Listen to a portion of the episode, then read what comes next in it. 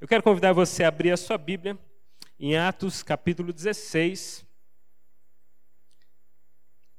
Nós vamos ler Atos capítulo 16.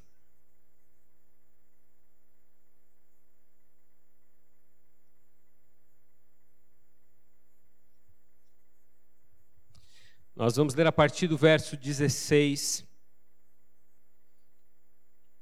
Eu vou pedir apenas por uma questão de dinâmica e também de atenção, para que vocês coloquem em pé, nós vamos ler a palavra do Senhor. Fique em pé onde você está. Atos capítulo 16, verso de número 16. Certo dia, indo nós para o lugar de oração, encontramos uma escrava que tinha um espírito pelo qual predizia o futuro. Ela ganhava muito dinheiro para os seus senhores com adivinhações.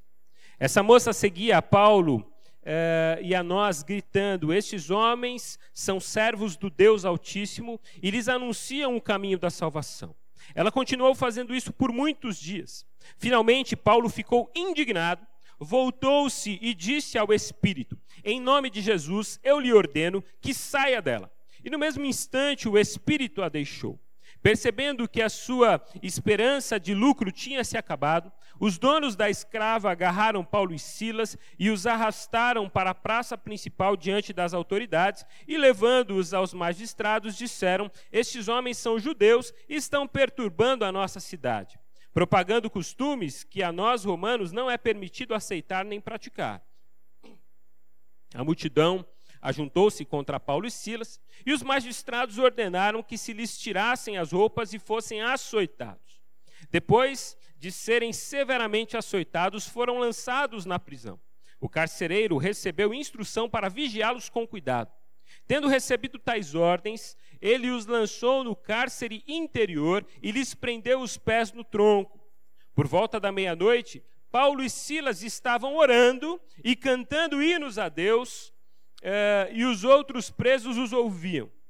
De repente, houve um terremoto tão violento que os alicerces da, da prisão foram abalados. Imediatamente, todas as portas se abriram e as, corrente, eh, e as correntes de todos se soltaram.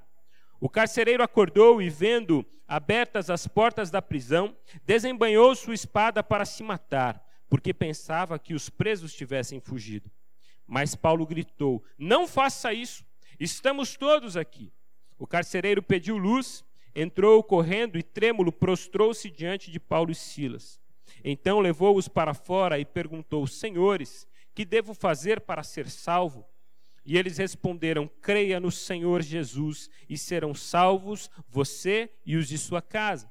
E pregaram a palavra de Deus a ele e a todos os de sua casa. Naquela mesma hora da noite, o carcereiro lavou as feridas deles e em seguida ele e todos os seus foram batizados. Nós vamos ficar por aqui. Feche os seus olhos. Senhor, obrigado pela tua palavra e pelo privilégio de tê-la em mãos, de tê-la em nossos olhos e poder guardá-la em nossos corações. Nessa manhã tão maravilhosa que o Senhor nos proporciona, fala conosco, ministra através da ação do teu Espírito em nossas vidas em nome de Jesus. Amém. Você pode se assentar. Tiago, capítulo 1, há um texto que mexe comigo e me desafia muito. Quando Tiago vai dizer, irmãos, tende por grande motivo, ou por motivo de alegria, o fato de é, passarem por diversas provações. A pergunta é: quem tem alegria por passar a provação? Quem consegue achar forças nas provações para se alegrar? Ou quem consegue achar razões nas provações para se alegrar? E é muito interessante porque o livro de Tiago mesmo, ele vai trazer uma diferenciação, ele vai fazer uma diferenciação entre duas palavras que muitas vezes nos confundem. Uma delas é provação e a outra tentação. E há uma diferença muito grande entre tentação e provação. E ele vai falar um pouco sobre isso. Ele vai dizer: olha, quando você for tentado, não diga que você foi tentado por Deus, porque Deus a ninguém tenta. Mas por um outro lado, Deus ele permite que você passe por, passe por provações. Então Deus ele não é tentador, porque a tentação ela tem como objetivo maior é, desestabilizar você e a sua fé.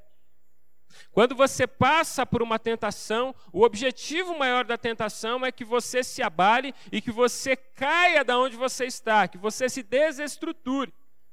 Mas quando nós passamos por uma provação, uma provação é completamente diferente. Porque a provação ela não tem o objetivo de desestabilizar a sua fé. Uma, prova, uma, uma aprovação, ela não tem como alvo a ruína da sua vida cristã.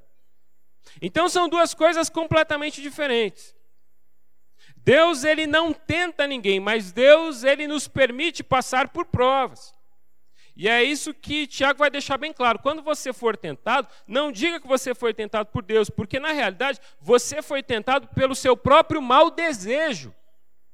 Ele vai utilizar esse termo mau desejo aquilo que está dentro de você. A tentação, na realidade, quando nós passamos por tentações, nós não somos tentados por Satanás, nós somos tentados pelos nossos desejos. Presta atenção nisso. Satanás, o que ele faz é propor. Ele propõe. Ó, oh, se você fizer isso, você vai ser mais feliz. Agora o problema é o que o nosso coração deseja. É que o nosso coração, ele acredita que se nós tivermos aquilo, nós seremos mais felizes. Então, isso é tentação, e quem nos tenta é o nosso coração, é o nosso próprio mau desejo, como diz é, Tiago. Por isso que Deus não tenta ninguém, porque Deus não quer destruir a sua fé. E Deus não precisa fazer isso. Mas a pergunta é: por que, que Deus nos prova então? Por que, que Deus nos permite passar pelas provações? Porque para que serve uma prova? A prova ela serve para que a gente ou para que um professor, por exemplo, ele entenda qual que é o nível do aluno, o nível de conhecimento. Não é por isso mesmo? A gente faz uma prova para saber o nível de conhecimento. Mas a prova, ela não é apenas importante para o professor, a prova ela é muito importante também para o aluno. Porque a prova ela não mostra em que nível de conhecimento está apenas o professor, mostra em que nível de conhecimento você está. Quando você faz uma prova, você percebe se você conhece muito aquele assunto ou não. A pergunta é: por que, que Deus nos permite passar por provas? Porque ele, ele precisa saber em que nível nós estamos? Não. Ele já sabe mas Ele quer nos mostrar em que nível nós estamos. E também Ele quer nos mostrar que nós precisamos viver cada uma das provas da vida para que a gente alcance maturidade e, segundo Tiago, integridade. As provas, elas servem para que nós possamos alcançar maturidade e integridade. Só que, quando nós passamos pelas provas da vida, nós começamos a desanimar. E o que nós temos aprendido, o que nós estamos aprendendo, é a entender que provações, elas são problemas que devem ser extirpados da vida. É um inimigo a ser vencido, um mal a ser cortado pela raiz. Algo que nós não queremos mais viver. Quando a gente passa por uma provação, a nossa oração normalmente é: Senhor, nos afasta disso. Quando nós passamos por uma provação, a nossa fala em relação a Deus é: Senhor, eu não quero viver isso. E a gente percebe, ou a gente não percebe, o quanto é importante viver cada uma delas. Portanto, eu quero dizer uma coisa nessa manhã para você. Eu não vou dizer que as provas vão passar somente. Elas vão. Glória a Deus por isso. Mas eu espero que você vivencie elas de toda, com toda a força do seu coração. Porque as provas que Deus tem colocado diante da sua vida, essas lutas que você tem enfrentado, dizendo, Senhor, eu não quero viver elas, viva elas em nome de Jesus. Pare de fugir delas. Porque Deus não tem colocado provações na sua vida para que você fuja delas. Mas aquilo que nós muitas vezes chamamos de problema, Deus chama de oportunidade.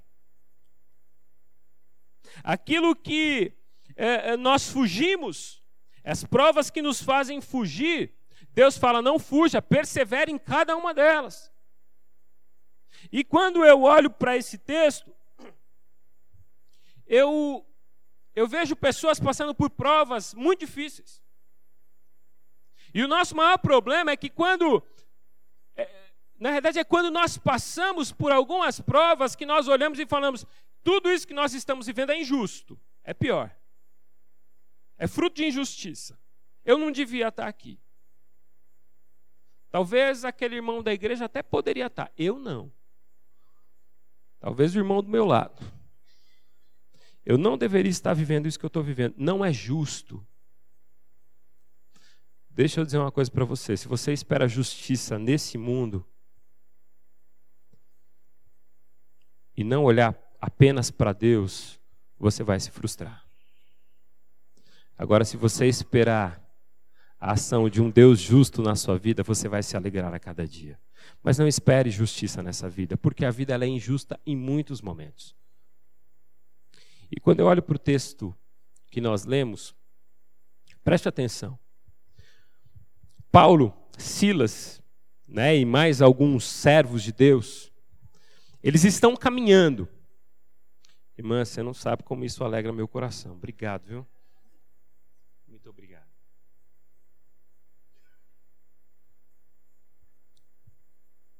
Uh, Paulo e Silas, eles estão caminhando.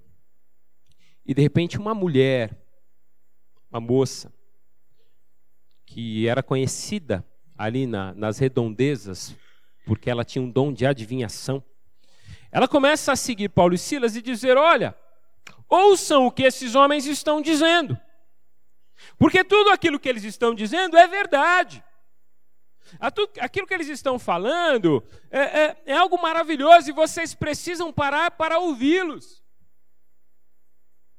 E Paulo vai pregando o evangelho, essa mulher atrás, falando todas essas coisas, e de repente, Paulo tem um discernimento vindo de Deus, e Paulo olha para essa mulher e diz: Espírito imundo, eu te rejeito em nome de Jesus, e aquela mulher endemoniada é liberta daquele espírito. Só que muitas pessoas ganhavam dinheiro com aquela mulher e com as suas adivinhações. E essas pessoas começam a ficar irritadas e elas pegam Paulo e Silas, açoitam Paulo e Silas e prendem ele. Qual que é o problema disso tudo? Onde está a injustiça aí? Primeiro, Paulo e Silas eles são presos porque eles trouxeram libertação para uma pessoa. Tudo bem, isso na ótica cristã. Paulo e Silas, um segundo problema desse texto é que Paulo e Silas eles foram açoitados. E eles eram cidadãos romanos. Eles não poderiam ser açoitados e eles não poderiam ser julgados por qualquer um, eles ter, teriam que ser julgados pela corte romana.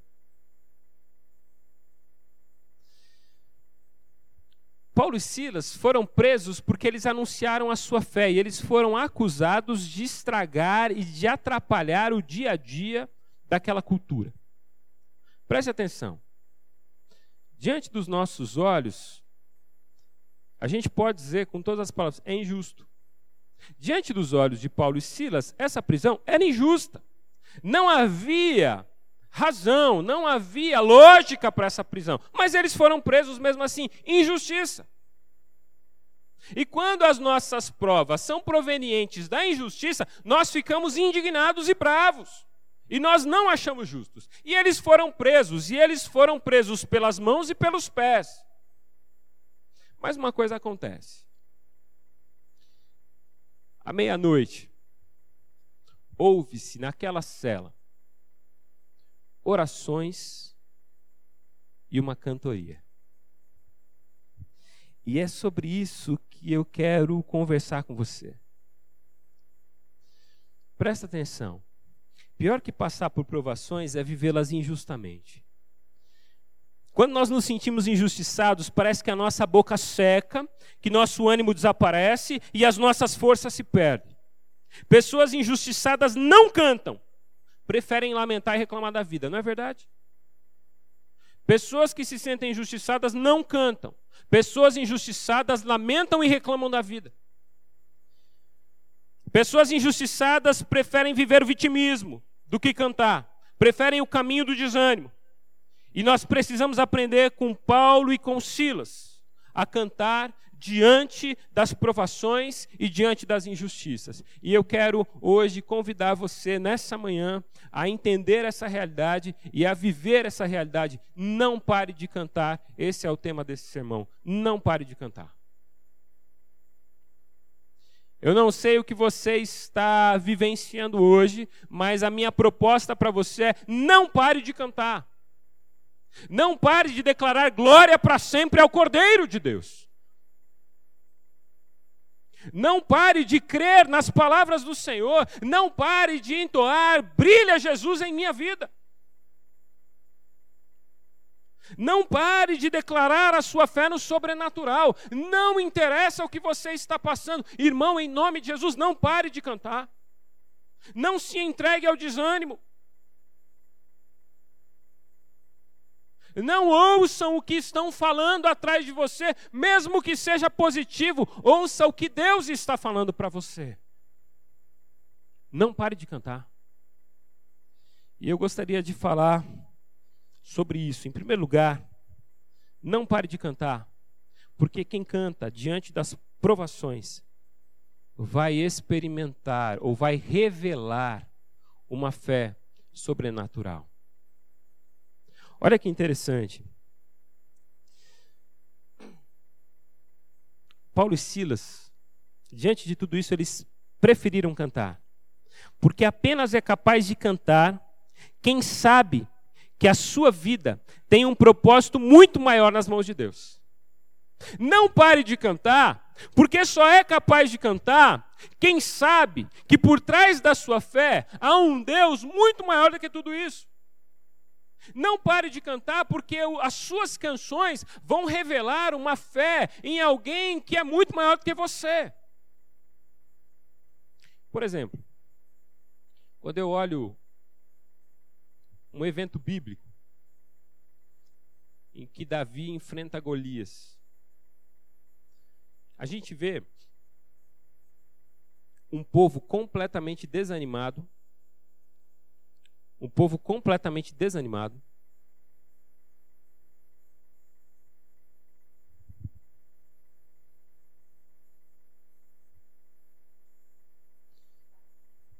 Tá tudo bem, né? é, não pare de cantar, porque o povo de Israel parou de cantar quando enxergou Golias. E Golias parecia ser alguém indestrutível. E Golias é a representação daquele problema que nós não conseguimos encarar e parece ser muito maior do que as nossas forças. E todo o povo de Israel, ao olhar para Golias, desanimou. Não havia um com coragem para enfrentar Golias. E de repente parece Davi. E Davi fala: Não, eu vou enfrentar. E essa história ela, é, é, é, ela é cômica e ela, ela é interessante, mas ela, ela é engraçada também, porque você vê ali Saul então querendo colocar armadura em Davi, Davi todo desajeitado com aquela armadura, fala, não, não, não precisa, tira isso daqui. E aí Davi vai. E a fala de Davi é a fala de quem crê em algo muito maior. É a fala de quem tem uma fé sobrenatural. E ele diz: Você vem contra mim com espada, escudo, e eu vou contra você em nome do Senhor. Deus é tudo que eu tenho. E Deus é tudo que eu preciso. Amém? Deixa eu dizer uma coisa para você. Você pode manter a sua fé sobrenatural, porque Deus é tudo que você tem e Deus é tudo que você precisa. Quem, Deus, quem tem a Deus e não tem mais nada, tem tudo. Deus é tudo aquilo que eu e você precisamos. E Davi ele pega ali a sua funda e as pedrinhas, e você já conhece essa história. Mas se Davi não se levanta com essa fé sobrenatural, o final da história ia ser outro. Se nós não nos levantarmos na vida com essa fé num Deus muito maior do que os nossos problemas, nós não vamos crescer nunca. Nós vamos perder todas. Nós vamos fugir em todo o tempo. Portanto, em nome de Jesus, para de fugir. Enfrenta, sabendo que Deus está ao seu lado. E eu quero dizer uma coisa para você: nem sempre Deus vai te dar vitória. Mas uma coisa é certa: Deus vai te dar crescimento. Louvado seja Ele. Deus vai te dar a condição de você reconhecê-lo. Queridos, o que nós precisamos mais nessa vida não é obter vitórias, e quando eu digo de vitórias, não é você demonstrar para o seu vizinho que você é melhor que ele, porque você tem. Não estou falando nada disso. Quando eu falo de vitórias, a maior vitória que a gente pode ter no nosso dia a dia é o fato de fazer o que Jó fez e dizer o que Jó disse. Antes eu te conhecia de ouvir falar, mas agora os meus olhos te veem. Deus está permitindo que você passe lutas para que você continue cantando e reconhecendo que há algo sobrenatural que, há em, que age em você. E que você há de conhecer a esse Deus mais profundamente a cada dia. As suas lutas, nas suas lutas, você precisa conhecer Deus mais intimamente. Não perca a oportunidade. Quando você foge de uma luta, você perde a oportunidade de conhecer a Deus e de conhecer a sua provisão. Portanto, não fuja e continue cantando. Segundo lugar, a segunda lição que eu quero compartilhar com você é que quem canta diante das provações vê as cadeias serem abertas. E eu quero fazer uma pergunta para você diante do texto que nós lemos. Você vê Paulo e Silas presos, você vê esses homens com as suas mãos e os seus pés completamente é, imobilizados, mas cantando. A pergunta que eu faço para você, nessa prisão, em todo esse contexto, quem que está preso? Quem são os encarcerados dessa história? Quem que é o prisioneiro?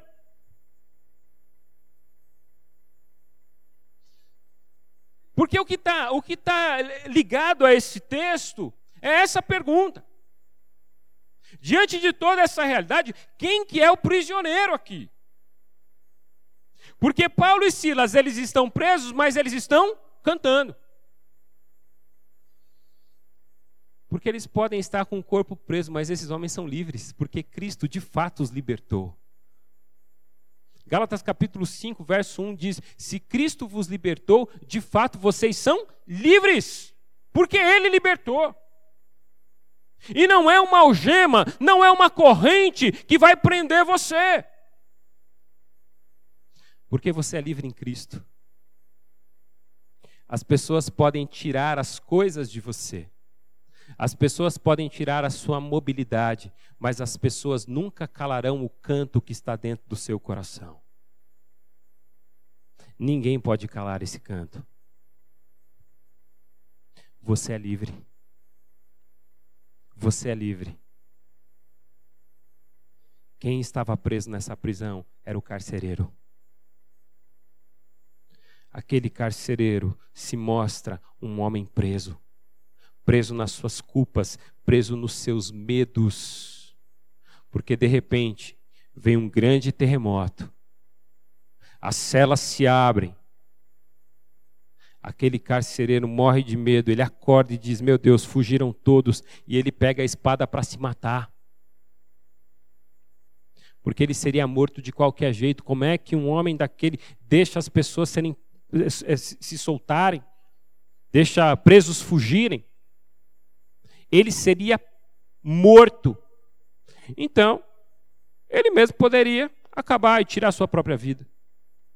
E na hora que ele vai colocar aquela espada, Dois homens livres dizem: Não faça isso, nós estamos aqui, nós não fugimos. Porque nós somos livres. O fato de estar numa prisão, o fato de um cristão ir para uma cama, não significa que ele está preso, porque o coração dele continua livre em Deus.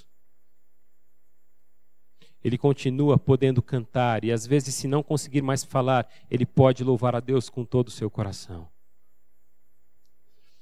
Porque todos nós temos uma esperança e uma certeza. O dia que nós fecharmos os olhos para esse mundo, irmãos, nós abriremos os nossos olhos diante do Senhor. E a Bíblia diz que lá é o lugar onde não haverá choro, não haverá mais dor, não haverá mais luta, porque o Senhor vai enxugar dos nossos olhos toda lágrima. Irmãos, nós somos aqueles que vivem essa esperança. E uma das coisas que me chama muito a atenção como pastor é velório. É quando a gente vai fazer velório de cristãos e de famílias que não têm a fé. Queridos, é desesperador. É desesperador. Eu certa vez entrei num velório. Eu estava conhecendo essa família. Eles eram parentes de alguém que ia na igreja, não tinham fé nenhuma. E a hora que eu cheguei, uma moça gritava no caixão. Era um desespero. E a família gritava. Era, era, era uma sensação ruim tão grande. Eu não estou dizendo que, que crente não chora a ausência e a morte. Mas quando você vai no velório de pessoas que têm uma fé em Cristo Jesus, você vê essas pessoas dando testemunho. Você vê essas pessoas falando com esperança. Você vê essas pessoas cantando. Gente, velório de cristão é a coisa mais linda do mundo. A pessoa canta. Canta o cantador. Canta o canto da esperança. É só quem tem muita fé que consegue fazer isso. Porque é livre. Porque não tem mais compromisso com a morte. Porque sabe que Jesus Cristo venceu a morte. Louvado seja Ele por isso. A nossa esperança está em Cristo. E eu sou livre porque ninguém pode arrancar isso de mim. Em terceiro e último lugar, quem canta diante das provações percebe o propósito da salvação através da sua vida. Romanos capítulo 8.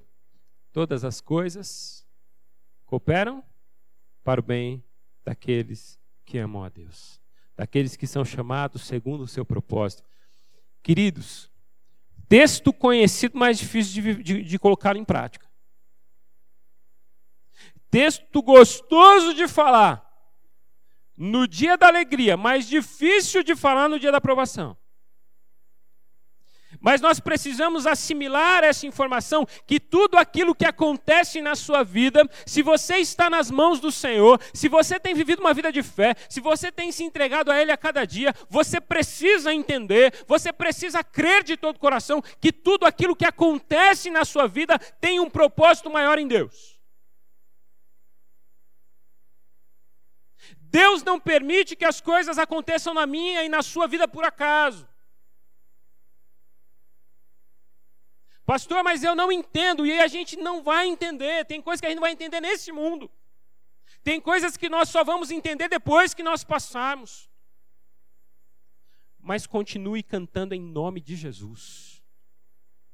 Porque você crê que a sua vida não está ali à mercê dos ventos, a sua vida está à mercê do sopro divino que te leva para onde quer.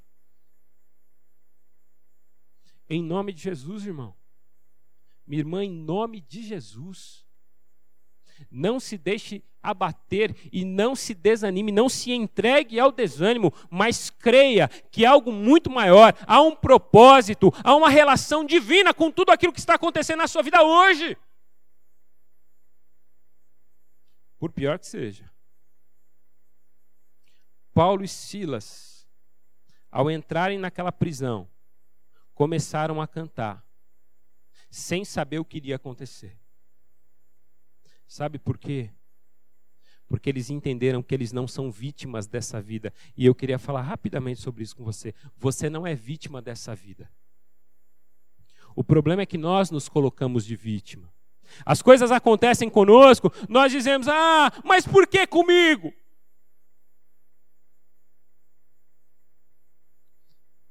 Poxa vida, eu estava fazendo tudo tão certo. Mentira, não estava. Não estava, a gente não consegue fazer tudo certo. A gente tenta. Queridos, às vezes a gente fica nessa essa conversa, sabe? Por que comigo? Eu já falei, acho que eu já falei aqui. Todas as vezes que a gente diz assim, por que comigo? A gente está dizendo, por que não com ele? Né? Quando eu falo assim, por que, que justamente o meu carro foi roubado? Por que não foi o do Márcio? Né? Podia ter sido do Márcio. Por que, que a doença caiu na minha casa? Por que, que não caiu na dele? Querido, deixa eu dizer uma coisa para você. Se Deus permitiu que fosse na sua, não pare de cantar. Não pare de cantar, porque alguma coisa muito maior ele está realizando. E ele não está realizando algo maior pelos seus interesses. Ele está realizando algo maior vinculado aos interesses dele. Paulo e Silas foram presos. De repente, um grande terremoto entrou na prisão. Eles foram libertos. Um carcereiro preso no coração foi liberto naquela mesma noite. E a Bíblia diz que esse carcereiro levou eles lá para casa deles. Lá para casa dele lavou, limpou as suas feridas. E sabe o que esse carcereiro disse? No final das, das contas? Eu e a minha casa serviremos ao Senhor. Valeu a pena ou não valeu a pena ter sido preso? Paulo e Silas saíram com esse sentimento: valeu a pena. Nós não ficamos presos por acaso. Há um propósito muito maior de Deus nas nossas vidas. Há um propósito muito maior de Deus na sua e na minha vida. Eu tenho que crer nisso. Porque assim a Bíblia me ensina. É difícil crer no meio da provação. Mas em nome de Jesus, creia de todo o coração, porque Deus está trabalhando enquanto nós estamos passando por essas lutas. Amém? Você crê nisso? Eu quero terminar dizendo: o carcereiro foi salvo. A família desse homem foi, foi mudada. Havia um preso naquele cárcere e esse preso não estava mais preso. E eu fico imaginando o que, que seria das nossas vidas se nós parássemos de cantar. O que será do evangelho se os cristãos pararem de cantar? O que será da sua família? O que será dos seus amigos? O que será do evangelho de Cristo em você se você parar de cantar e se entregar ao desânimo? E aí me vem à mente o apóstolo Paulo quando ele diz: Olha, prestem atenção, porque nem olhos viram, nem ouvidos ouviram, nem jamais penetrou no coração humano aquilo que Deus tem preparado para aqueles que o amam. Ou seja, as coisas que Deus tem preparado para mim e para você, a gente nem imaginou. Mas quando nós tivermos elas em sua integralidade, a gente vai adorá-lo e louvá-lo cada vez mais. Portanto, em nome de Jesus, não se entregue ao desânimo e não pare de cantar, porque o Deus que habita em você é muito maior. Não pare de cantar porque você é livre, você não está aprisionado. E não pare de cantar porque há um propósito de Deus para a sua vida que é muito maior do que tudo aquilo que você está vendo. Que Deus assim nos abençoe em nome de Jesus.